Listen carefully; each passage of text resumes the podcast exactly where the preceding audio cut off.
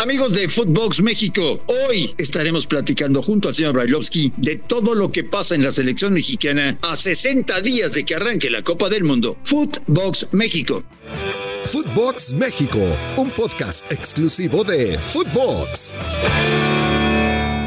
Amigos de Footbox México, y estamos literalmente a 60 días de que arranque la Copa del Mundo de Qatar.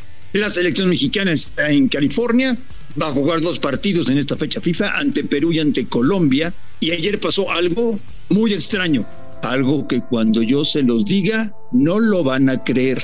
Todos, absolutamente todos los jugadores de la selección mexicana hablaron con la prensa, incluido Gerardo Martino.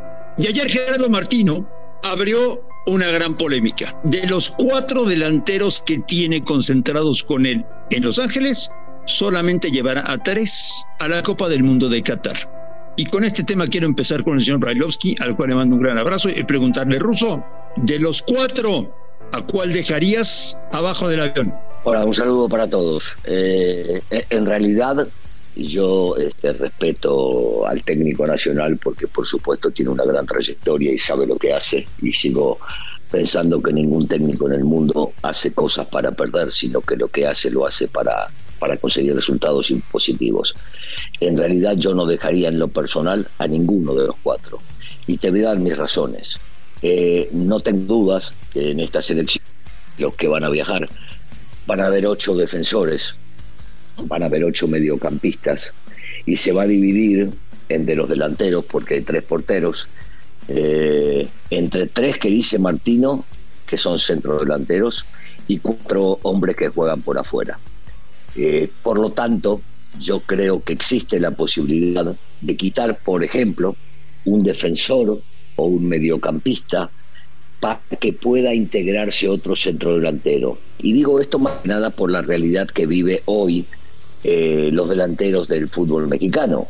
Tenemos eh, a Raúl Jiménez que para el, el técnico es titular indiscutido, pero hoy está lesionado y no sabemos en qué condiciones puede llegar. Y tenemos a Ramiro Funes Mori, que es un jugador que el técnico le tiene mucha confianza y cree que es el sustituto idóneo para Raúl. Por lo tanto, teniendo estos dos lesionados, previo todavía a dos meses del Mundial, me parece que hay que llevar otros dos porque andan en muy buen momento, tanto Henry como el Chaquito. Y entonces yo pensaría distinto, variaría un poco y terminaría llevando los cuatro. De no ser así, lo que estoy viendo me parece que el Tata dejaría fuera al Chaquito. Yo también pienso lo mismo. Pienso lo mismo.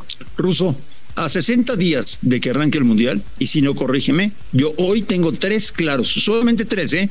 Después de saberme con, con Martino la alineación de memoria, hoy tengo tres. Ochoa, Edson Álvarez y el Chucky Lozano. No sé cuál va a ser la pareja de centrales, no sé quiénes van a jugar laterales, no sé cuáles serán los acompañantes de Edson en la mitad de la cancha y no sé quiénes serán los acompañantes del Chucky en la delantera. Yo lo sé, tú dime. Bueno, eh, yo, yo agregaría alguno que otro más, Andrés. Eso te decís, eh, por supuesto que van a estar eh, ahí adentro y van a ser titulares, pero por, por lo que vislumbro, eh, Jorge Sánchez, si, si no tiene ninguna lesión y esperemos que no la tenga, será el lateral por derecha en un principio. De eso yo te diría que prácticamente, prácticamente no tengo dudas.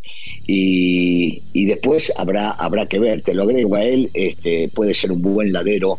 Chávez, que anda maravillosamente bien hace un tiempazo, estoy hablando del chico de Pachuca, pero es cierto, no, no podemos hoy vislumbrar un once titular, menos lo vamos a poder ver en algo que estamos ilusionados en estos dos partidos de preparación que son los más importantes previo a, la gran justa porque tiene muchos lesionados. Y al tener muchos lesionados no sabes cómo y cuándo se van a poder llegar a recuperar estos. A dos meses de jugar contra Polonia ruso, hay mucho pesimismo mm. en torno a la selección mexicana. Sí, sí, sí lo hay y es algo normal, André, porque eh, el pesimismo viene de los malos resultados y del poco funcionamiento que ha tenido la selección, sobre todo después de habernos dado un año y medio eh, de una selección que jugaba bien al fútbol, que hacía bien las cosas, que iba para adelante, que le competía a cualquiera de igual igual. y, el pesimismo es normal cuando las cosas no funcionan y los resultados no se te dan. Te quiero invitar y recordar que puedes entrar a, registrarte a caliente.mx. Ahora y regístrate y recibe 400 pesos de regalo para que empieces a apostar en vivo. Caliente.mx. Más acción, más diversión. Se supone que la Federación Mexicana de Fútbol buscó a Martino con un discurso cambiar por completo a la selección mexicana y hacerla mucho más competitiva a nivel mundial. Y hoy Russo, después de los malos resultados recientes, solamente se piensa en llegar al quinto partido, nada más. Sí, pero eso también te puede dar un gran salto, sin querer especular ni entrar en grandes diferencias de lo que estás diciendo, es una realidad, porque lo trajeron para todo lo que dijiste, es verdad. Hubo un momento en que se pensaba que se podía llegar a lograr, que fue el primer año y medio. Luego entraron en una cadencia total, eh, tanto futbolísticamente como anímicamente, y se veía esto en los resultados y en el comportamiento de los futbolistas en la cancha, que podemos encontrar mil y una excusas, como por ejemplo las lesiones de jugadores sumamente importantes. Pero la realidad es que ahora se depende para cerrar el ciclo de un gran funcionamiento y un gran torneo a nivel mundial. Y, y, vuelvo a lo del pesimismo, que es normal porque las cosas no han funcionado.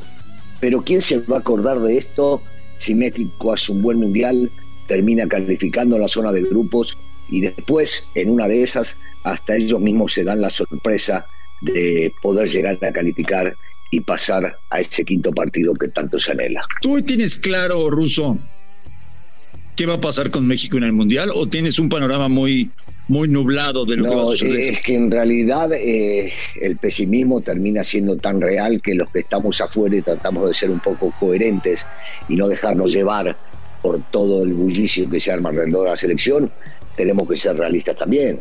Eh, las cosas no están funcionando, Andrés. Y entonces, si, si el Mundial empieza hoy, ¿quién puede llegar a soñar? Bueno, soñar sí, a pensar que la selección puede dar un gran Mundial. No, con este nivel mostrado eh, en el último año y medio, es imposible pensarlo. Pero, como faltan dos meses, como puede llegar a haber una integración buena porque en realidad si se recuperan los lesionados, esto va a suceder y México va a levantar su nivel futbolístico. Claro, me dirás, pero hay poco tiempo, Ruso. No van a tener mucho tiempo para poder llegar a hacerlo, porque en estos dos partidos no van a jugar los que están lesionados. Y después los partidos son de menor nivel. Pero sí, en una de esas se enganchan.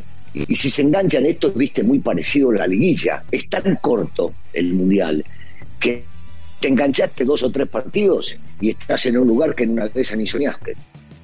De estos 31 que hoy están concentrados con Martino en California, ¿falta alguien? ¿Sobra alguien? Bueno, yo, yo lo he dicho siempre, ¿no? A mí me parece que eh, el Chicharito era un tipo que eh, tenía que estar eh, en la selección porque es un gran goleador, tiene olfato, está ahí metido. Por circunstancias extrafutbolísticas, él no se encuentra.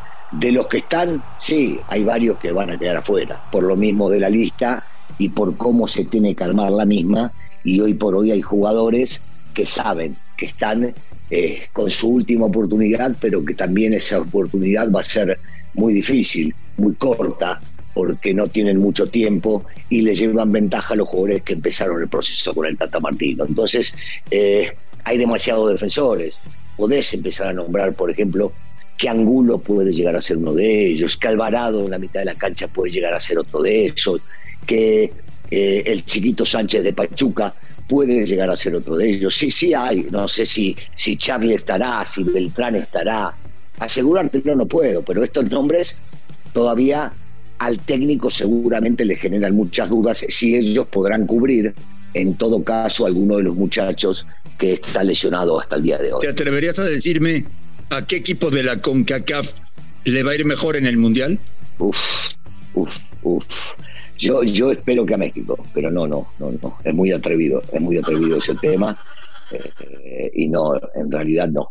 No, no, no podría llegar a decirte hoy qué es lo que podría llegar a pasar este, con los seleccionados, porque Estados Unidos hizo una buena eliminatoria y tiene buen recambio, porque Canadá fue una sorpresa agradable en la cuestión futbolística, pero no tienen experiencia mundialista y no sé cómo se pueden llegar a comportar, porque Costa Rica, que terminó calificando y hacía antes grandes mundiales, hoy por hoy está con un recambio y jugadores de experiencia son pocos los que quedan allá. Eh, no, imposible, imposible, André, que te diga hoy cuál de ellos será el mejor. No. Renuncia a ser solo un espectador y conviértete en otro jugador en caliente.mx.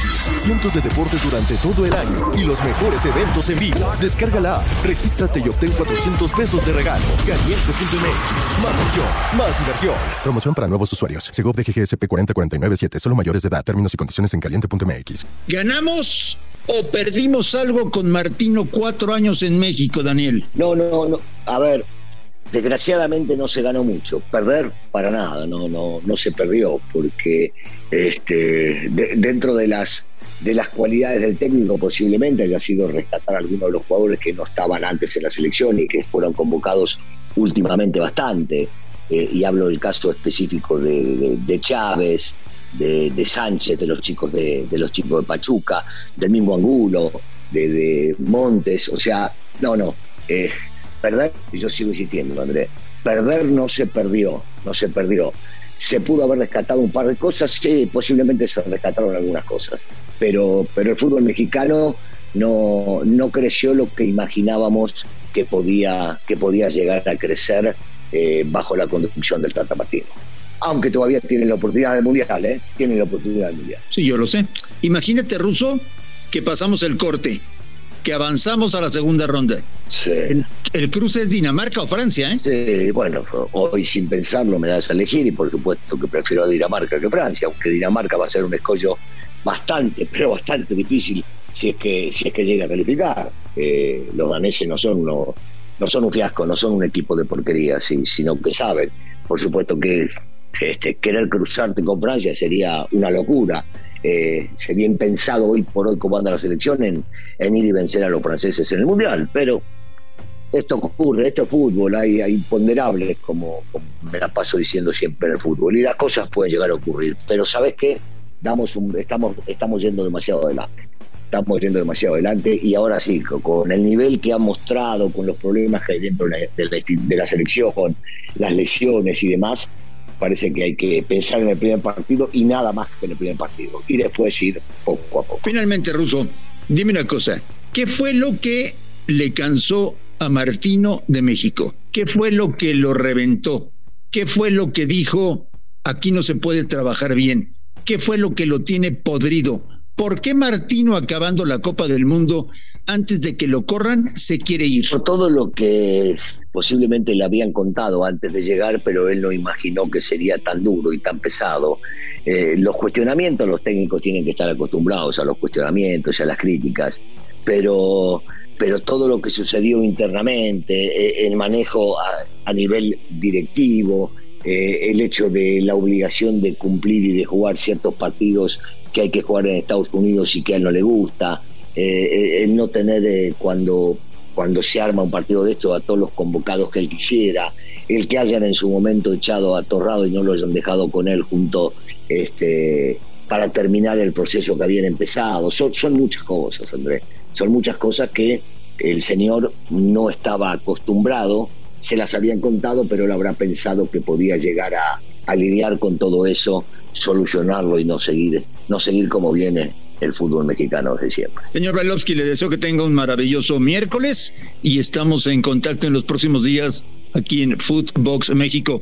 Un fuerte abrazo ruso. Igualmente, André, abrazo grande. A nombre de Daniel Brailovsky y de André Marín, esto fue Footbox México. Gracias por escucharnos, un fuerte abrazo y estamos en contacto. Esto fue Footbox México, solo por Footbox.